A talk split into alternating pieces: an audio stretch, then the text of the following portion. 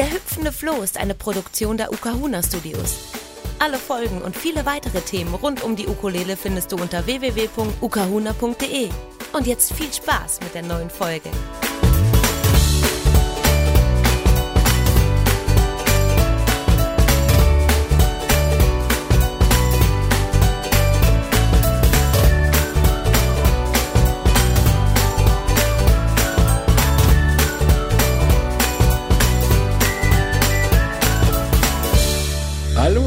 Herzlich willkommen beim Hüpfenden Floh. Heute gibt's eine Folge mit einer weiteren Interviewpartnerin und zwar Larissa Leaves, äh, passionierte Ukulele-Spielerin, die ich vor einigen Jahren kennenlernen durfte und mit der ich auch zusammen musiziert habe. Und ja, ich begrüße dich ganz herzlich bei dem Pod Podcast. Ich freue mich, dass du Zeit hast und freue mich auf ein interessantes Gespräch. Hallo Larissa. Hi Andi, ja, ich freue mich auch. Es ist schön dabei zu sein. Wann hast du denn das letzte Mal Ukulele gespielt? Das war tatsächlich heute. Jawohl, und was hast du gespielt? Ein paar Töne. Ein paar Töne, um, um, um deine, deine Mitbewohner aufzuwecken, weil du, du wohnst ja in Freiburg in der WG, du bist ja Studentin, ne? Genau, richtig, ja. Genau. Und hast du den, hast du dann, läufst du dann immer früh durch die WG und, und wächst jeden mit der Ukulele oder wie ist das? Ja, also ich glaube, wenn die Reaktionen dann ein bisschen freudiger wären, dann würde ich das sogar machen. Ach so, okay. Aber also hast du schon mal ausprobiert, ne? Hör ich raus. ja, genau. Ist nicht so, du weißt ja auch, wie ich spiele, ne? Ähm, ich glaube, ähm, ja, mit der impulsiven Art ist es morgens immer so ein bisschen kritisch so. Also ein paar Töne hast du heute gespielt, aber sag mal, ähm, welcher Song ist denn gerade aktuell so dein Lieblingssong auf der Ukulele? Ja, also ich sag's mal so, ne? Ähm, es ist ja klar, dass, dass man sich total einfach und easy auf der Ukulele begleiten kann, vor allem wenn man wirklich auch regelmäßig singt. Bei mir ist der Schwerpunkt ja ein anderer, das weißt du ja, ähm, weil wir zu zweit auch in unserer Dynamik wirklich mit den Ukulelen wirklich nur instrumental unterwegs sind. Und ich habe ähm, ja in letzter Zeit ganz schnell gemerkt, dass egal, wo ich meine Finger auf dem Griffbrett platziere und vielleicht auch ein ganz krummer Akkord rauskommt, dass ähm, ja, dass das in einem in einer Zupfreihenfolge wirklich noch mal auch was ganz anderes transportiert. Und das finde mhm. ich so schön an dem Instrument, ähm, ja, dass dass da Töne rauskommen, die man gar nicht erwartet und dass man wirklich auch sagen kann, wow, ich schreibe da oder ich komponiere da gerade vielleicht äh, ein eigenes Stück. Also ja, es ist das, gar nicht das, so schwer. Dass man so ein bisschen weggeht, so, ach, ich spiele jetzt mal G und E-Moll und dann gucke ich mal was dabei oder, oder versuche irgendwelche Akkorde in der möglichst sinnvollen Reihenfolge aneinander zu pappen, sondern äh, jetzt halt verstehe ich das so, der, der, der Ansatzpunkt ist eher so, ich lasse es jetzt erstmal passieren und lass mich nicht davon abschrecken, auch wenn da erstmal was Krummes dabei rauskommt, sondern ich schaue rein, was sind die Einzelteile und was bewirken eigentlich diese kleinen einzelnen Teile für sich stehen sozusagen. Absolut. Und was auch so ein Steckenpferd von mir ist, was zum Beispiel nie mein, mein, meine absolute Stärke war, war Musiktheorie. Das muss man ganz klar dazu sagen. Und ich meine, die Töne, die du dann auch auf dem Griffbrett findest, die haben alle Namen. Darüber brauchen wir gar nicht diskutieren. Aber es ist auch gar nicht so wichtig, ob du wirklich weißt, wow, ähm, gehört es jetzt in den äh, G-Moll 7 oder sonst in welchen Akkord, mhm, sondern dass ja, du dich einfach ja. Von einem Gefühl leiten lässt. Und ich glaube, das ist eine Sache, die man echt betonen darf, dass das ist, dass alles, wofür du dich entscheidest, wo deine Finger hinkommen und es für dich sich gut anhört, dass das auch so sein darf, ohne dass du weißt, was es jetzt genau wird. Absolut, finde ich ganz wichtig. Ich meine, wenn man zum Beispiel jetzt halt mit mit äh, Leuten spricht und man sagt, okay, der G-Moll, wie klingt denn der? Da spricht ja keiner von irgendwelchen Terzstapelungen, sondern dann sagen die Leute, ja, klingt nachdenklich, klingt melancholisch. Also das finde ich auch das Interessante, dass man wirklich die Akkorde eigentlich jetzt nicht so aus dem theoretischen Bezug eben erklärt, sondern eben von der Wirkung her. Und wenn man dann hergeht und sagt, ja, ich mache jetzt halt einen Song und ich lasse mich eben genau von dieser Wirkung leiten, anstatt eben zu theoretisch an die Sache ranzugehen, das habe ich jetzt so verstanden, war so der, der Ansatzpunkt, ne? Genau, und ich glaube, das konnte ich damals auch von, von unserer, ja, von unserem blühenden Sommer, sage ich jetzt mal, auf den Straßen und unserer Art, wie wir Stücke zusammengebracht haben, konnte mhm. ich da ganz viel mitnehmen, weil ähm, ja, ich, ich glaube, dass dadurch, dass du diesen theoretischen Background dann noch ein bisschen mitnimmst und du auch die Melodien, die ja in unserer letzten CD zu finden sind, mhm. dass man die so gut erfassen kann, dass ich da auch, ich konnte da viel mitnehmen tatsächlich. Genau. Jetzt ist es aber nicht so, dass die Ukulele dein erstes Instrument war, oder? Tatsächlich nicht. Sondern, was war dein erstes Instrument? Mein erstes Instrument äh, war das Klavier, beziehungsweise ist immer noch das Klavier. Mein mhm. primäres Instrument ist das Klavier. Und zwar ist da, gibt es da eine ganz witzige Geschichte im, äh, ja, im Nachgang. Äh, liebe Grüße gehen da raus an meine Mama, die äh, tatsächlich auch wöchentlich deine Podcast-Folgen anhört. Ah, sehr schön, vielen Dank. an dieser Stelle auch ganz liebe Grüße. Genau, und jetzt erzähle ich da noch eine ganz äh, witzige Geschichte, denn es ist tatsächlich so, dass ähm, meine Lehrerin, als ich in der ersten Klasse war, bei uns zu Hause angerufen hat und äh, meiner Mutter gesagt hat, dass ich draußen im Schmetterling so lange nachschaue, bis er weg ist und dass ich mich überhaupt nicht konzentrieren kann und dass ich doch ein Instrument lernen sollte, das empfiehlt sie, wo sich die linke mit der rechten Gehirnhälfte verbindet und dass ich mich einfach besser konzentrieren kann. Und dann kam meine Mama auf die Idee, dass ich ähm, ja dass, dass ich dir ab jetzt äh, Musikunterricht, Klavierunterricht nehme. Also das Klavier ist mein primäres Instrument. Ja, und wie hast du das angenommen? Fandest du das cool? Ja, das habe ich ziemlich verträumt angenommen. Ähm, ich, das hat mir sehr viele Türen offenbart auf jeden Fall. Und damals war es aber auch schon so, dass ich nicht den Mozart äh, üben wollte, sondern dass mhm. ich gemacht habe, was ich will.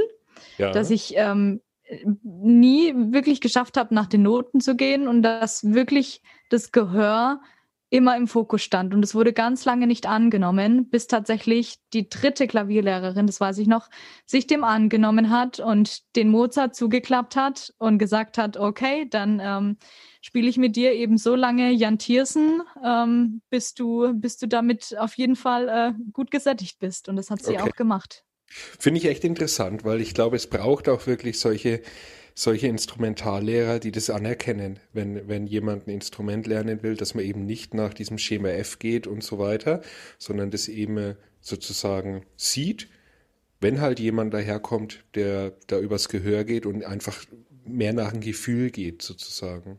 Weil ich glaube, das ist genau. der Grund, warum viele mit dem Instrument wieder aufhören, weil sie eigentlich nach dem Gefühl gehen wollen und sich da leiten lassen wollen, aber weil dann immer wieder jemand mit der Route dahinter steht und dann auf die Finger klopft und sagt, nee, nee, hier, das äh, müssen wir direkt so machen, wie es eigentlich schon dasteht und es muss jetzt so rezitiert werden, ja. Genau, das ist ein sehr guter Punkt, dass du das sagst, weil ich glaube, dass es ist unglaublich schade, dass meistens immer die Leistung im Vordergrund steht.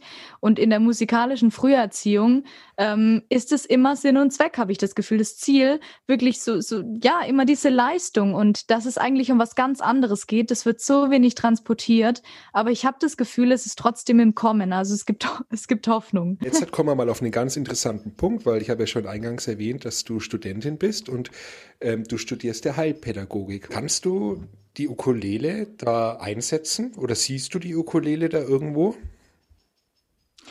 Ich sehe tatsächlich das Instrument schon in der Heilpädagogik, weil du einfach viel, ähm, ja, es, es ist absolut äh, ein Teil von der Heilpädagogik. Es ist ganz interessant, weil ich ähm, nebenbei noch im Kindergarten arbeite äh, aber in, in einem anderen Status, und zwar als Erzieherin, weil ich ähm, die Erzieherausbildung gemacht habe vor meinem Studium und dieses Studium äh, mir jetzt den Schwerpunkt gibt, wirklich mit Menschen zu arbeiten, die, ähm, ja, die, die einfach ähm, mehr Begleitung brauchen, mehr Förderung. Und da möchte ich auch hin und da möchte ich auch definitiv ähm, mit der Ukulele hin. Nur die Art, wie es jetzt äh, geschieht, ist noch nicht so richtig klar für mich. Also mhm. es ist auf jeden Fall wichtig zu beleuchten, dass die Musik einen ganz großen Platz in der Heilpädagogik hat, vor allem gerade mit Menschen, die jetzt zum Beispiel Sinnesbeeinträchtigungen haben oder Sinnesbehinderungen, mhm. wo man merkt, hey, ähm, die lernen oder die erfahren auf ganz andere Weise ähm, und auch übers Gehör, über Schwingung und da hat die Musik und vor allem die Ukulele auch einen ganz, ganz großen Platz. Vor allem eben für, ja, für Kräfte dann, die damit äh, arbeiten können und äh, Menschen begleiten, die genau, die eine Behinderung in, im Bezug auf die Sinne haben. Also das ist schon interessant, wenn, wenn die dann das erste Mal die Ukulele hören, oder? Es ist immer ganz lustig, wenn zum Beispiel Kinder die Ukulele hören. Das kennst du ja bestimmt auch. Ähm, du kennst ja auch die witzigsten Sprüche, so von wegen, oh, die Ukulele oder die Gitarre ist in der Waschmaschine eingegangen oder irgendwie ja. lauter lustige Sachen und oh ja, eine, eine Babygitarre. Aber ja, so die Kinder, ich ähm, habe tatsächlich zwei Kinder in meiner Gruppe, die sich auch jetzt eine Ukulele angelegt haben. Und die haben es echt geschafft, ähm, zusammen mit mir ein, ein, ein Kindergartenlied zu komponieren. Dann, also das Lied nennt sich der Kindergartengeist. okay. Ja, cool. Ja, also, das, also, was mit Sicherheit ähm, jetzt halt mit einem anderen Instrument äh, nicht so umsetzbar gewesen wäre, wahrscheinlich, oder? Ja, genau. Vor allem eben, ja, vor allem in Bezug natürlich auf die ganzen Rahmenbedingungen. Hey, wie schnell kann ich das Instrument ein- und auspacken? Ähm, wie einfach kann ich jetzt wirklich ähm, auch zum Beispiel einer Kollegin sagen, wow, ähm, ja, spiel doch einfach mal mit, es ist gar nicht so schwer. Leg den Finger einfach da drauf und die nicht erstmal die, die Seiten zählen muss, weil es ja wirklich zwei Seiten weniger als eine Gitarre sind. Ja, sowas um den Dreh halt, ne? Also eigentlich ist es doch schon so, dass eigentlich in jeden Kindergarten gehört doch eigentlich eine Ukulele rein, oder? Das sehe ich absolut genauso. Das würde ich befürworten. Ähm, meine Ukulele, man, es ist tatsächlich meine erste Ukulele im Kindergarten. Ähm, die hat ihren Platz bei den Kindern gefunden. Ähm, und da sind mittlerweile auch Sticker drauf. Da sind auch deine Sticker drauf. Ähm, Ach so, ja. du meinst jetzt die erste Ukulele, die, die, du jemals hattest, die hat, ist jetzt genau dort gelandet, in diesem Einsatzgebiet sozusagen. Genau, richtig. Meine erste Ukulele, die ich jemals hatte, ist bei den Kindern. Genau, die hat ihren Platz bei den Kindern gefunden und hat und findet großen Anklang tatsächlich. Ja, dass, dass, man, dass man jemanden vielleicht ähm, da irgendwo abholt mit der Musik wo es vielleicht anders nicht so, nicht so gegangen wäre. Naja. Genau, es ist so schön gesagt. Stichwort, ich sehe dich und ich, ähm, ich nehme dich jetzt mit, da wo du stehst. Ich hole dich da ab oder ich freue mich, dass ich dich da mit, mit dem kleinen Instrument einfach mitnehmen kann oder abholen kann. Ja. Mhm.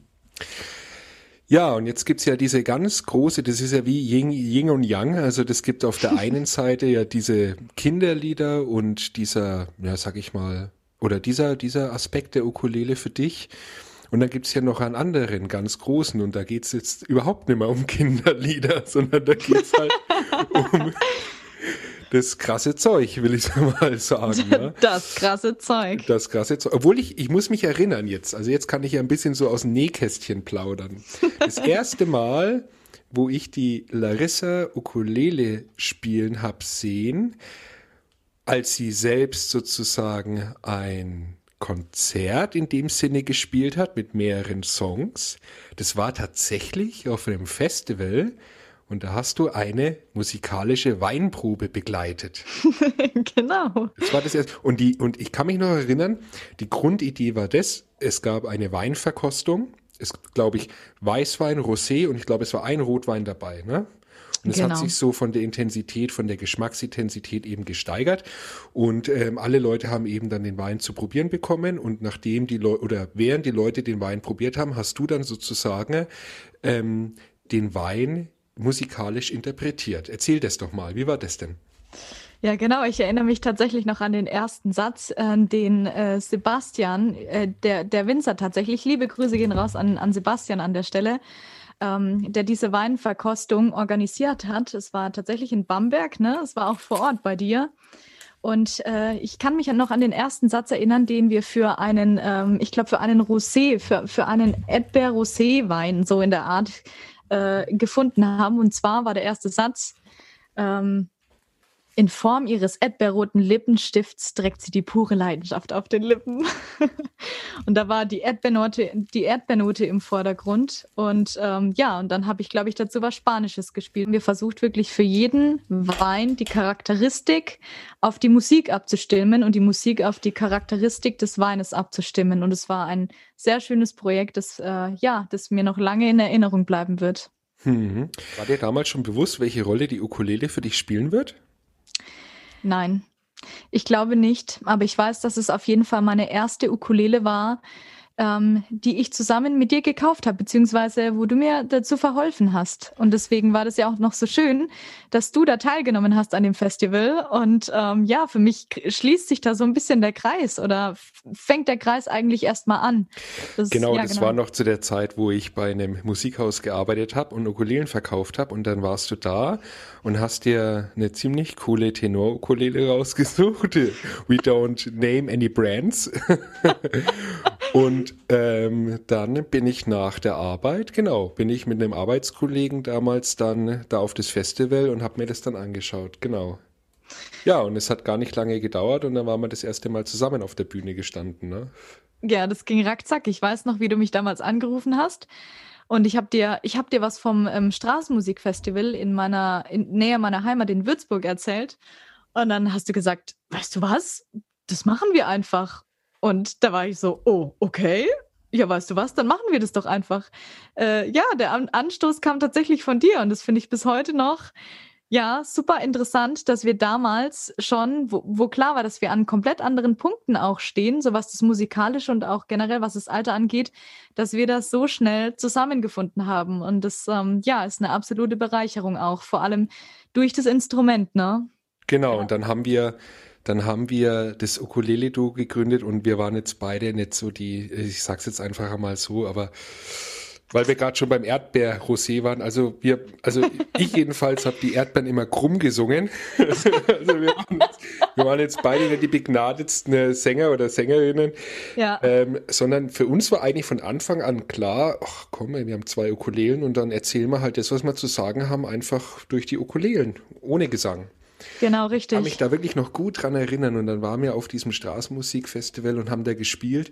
Und da waren auch Leute dabei, die dann gekommen sind und gesagt haben, ja, die haben in der Ankündigung gelesen, da spielen jetzt zwei Ukulele ohne Gesang, ohne Percussion-Instrumente, ohne alles. Das müssen wir uns anschauen, weil das kann doch gar nichts sein. Richtig, genau, ohne Netz und doppelten Boden, ne? Und ein ganz tolles Ganz tolles Feedback damals war von einem regional sehr, sehr bekannten Künstler, der dann oh, auch ja. gesagt hat, der hat sich das angeschaut und der hat dann gesagt, also er konnte es überhaupt nicht glauben, als er das gesehen hat, dass er wirklich, er hat gedacht, es wird nach fünf Minuten langweilig und er war nach einer Dreiviertelstunde so, der hat gesagt, also das gibt's doch gar nicht, ne? Also dass, dass aus diesen zwei Instrumenten, also dass aus der Ukulele da so viel rauszuholen ist in dem Sinne, genau. Ja, genau. Da haben wir, glaube ich, ganz schön die, die Blätter wackeln lassen, die von den Bäumen gefallen sind. Genau, was der dann letztendlich auch irgendwo namensgebend war für dieses Duo-Projekt. Und wo wir gerade schon so, so über alte Geschichten sprechen, möchte ich schon noch eine, eine, eine schöne Geschichte erzählen.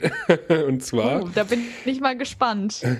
Das war wirklich cool auf dem Straßenmusikfestival und wir haben auch im Anschluss dann äh, als Straßenmusiker immer mal wieder gespielt und dann haben wir uns dazu entschlossen, auch mal nach Ferrara zu fahren, nach Italien auf das, auf ein sehr großes Straßenmusikfestival. Ich glaube, eins der größten in Europa.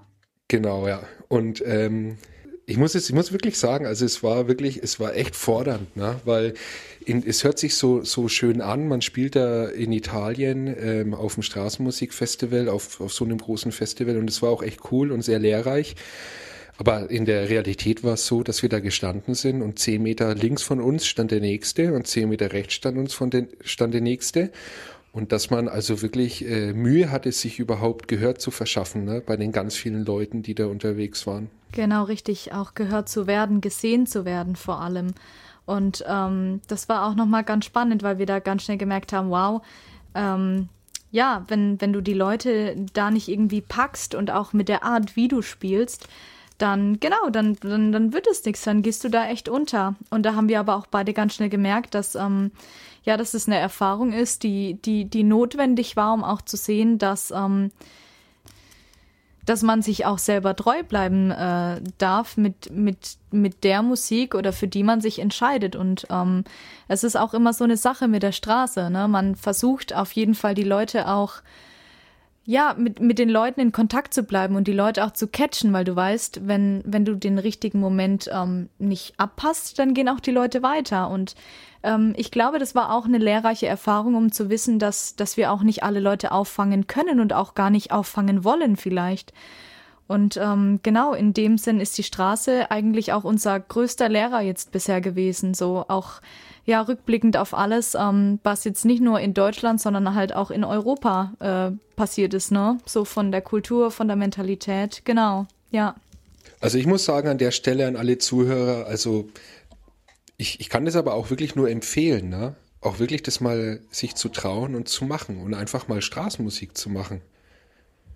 Ich finde, da lernt man echt viele Skills dabei. Also jetzt ähm, äh, geht es halt vor allem darum, ähm, auch ähm, es ist halt ein Publikum, das nicht auf dich gewartet hat, ne?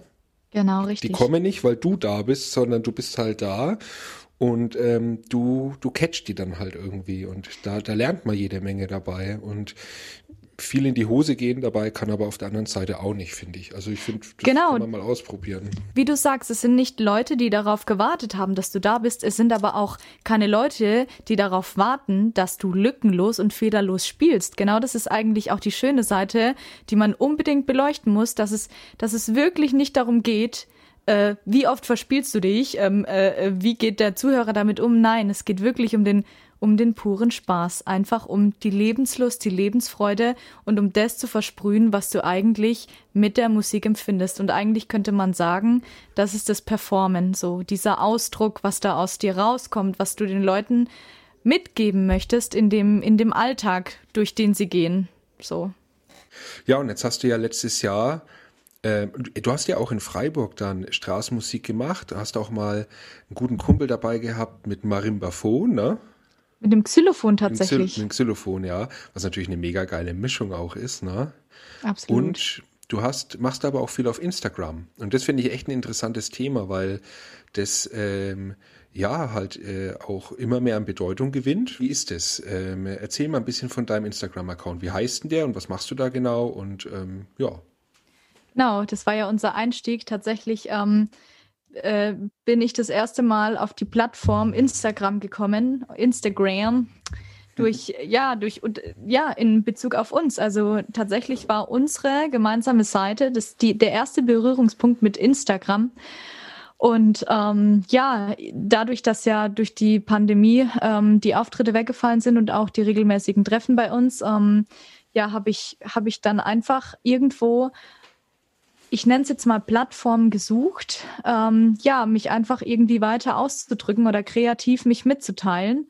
Und da kam mir Instagram eigentlich recht gelegen. Der Vorteil für mich bei Instagram ist, dass ich mich ausdrücken kann, dass es eine Plattform ist, wo ich, wo ich wirklich ähm, Content hochladen kann und mich einfach, ja, mich, mich den Leuten mitteilen kann. Eben jetzt auch auch ganz unabhängig von der Pandemie ist es einfach schön, ähm, ja, Videos zu, zu, zu schneiden, zu produzieren, aufzunehmen. Ähm, ja, wo der Schwerpunkt nicht nur beim, beim Singen ist, bei mir jetzt eben, sondern halt, äh, ja, der Fokus wirklich auf den Melodien und auf dem Griffbrett und auf den Soli liegt, ein Solo und, zu spielen. Und vor allem kommt man auch in den Austausch mit anderen Leuten wo man sonst halt ja nicht niemals in den, in, in, in den direkten Austausch kommen würde. Ne? Das finde ich schon cool an, dem, an der Plattform, weil du halt, ja, weil es halt einfach keine Rolle spielt. Es kann jemand sein, der auf der anderen Seite der Welt ist. ja, genau, kann, richtig. Ähm, sich da austauschen und vor allem lernt man natürlich auch viel kennen sozusagen über dieses, diese, äh, die, diese Plattform. Wie heißt jetzt dein Instagram-Account nochmal? Mein Instagram-Account, äh, ja, inspiriert durch den Namen Ukuleleaves, heißt larissa.leaves. Also. Also, ja. werte Hörer, auf jeden Fall mal reinschauen. und, kräftig Schön, und kräftig abonnieren, ne? Sagt man doch immer so dazu. genau. Ja, und was sind jetzt deine Pläne, wenn ähm, für das kommende Jahr und ähm, für die Zukunft, für dich und die Ukulele? So viel im Austausch mit anderen Musikern sein, wie nur möglich.